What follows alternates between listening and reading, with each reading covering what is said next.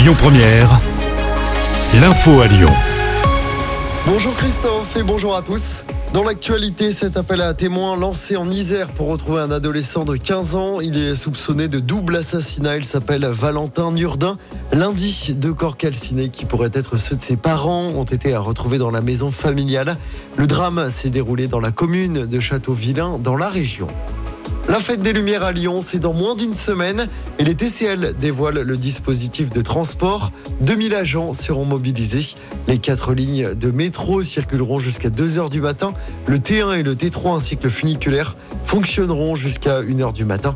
Le T4 jusqu'à minuit et demi. Le 8 décembre, vendredi prochain, le réseau sera entièrement gratuit à partir de 16h et des tickets spéciaux seront vendus pour les autres soirées.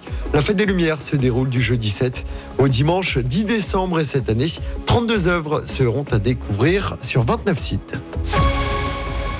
Dans l'actualité également, cette grève des livreurs d'Uber Eats ce week-end à Lyon et dans toute la France. Ils ne se connecteront pas à la plateforme. Ils protestent contre un nouveau système de rémunération mis en place il y a un peu moins d'un mois. Les syndicats estiment que le revenu moyen a baissé de 10 à 30 la mesure s'applique à partir d'aujourd'hui en France jusqu'à 1300 euros d'aide financière d'urgence pour les victimes de violences conjugales.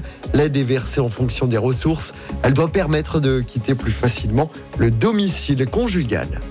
Et puis avis aux fans de Booba, le rappeur se produira à Lyon l'été prochain. Booba sera présent au festival Woodstower au parc de Miribel-Jonage. 25e édition du festival l'année prochaine. Ce sera le jeudi 29 août pour Booba.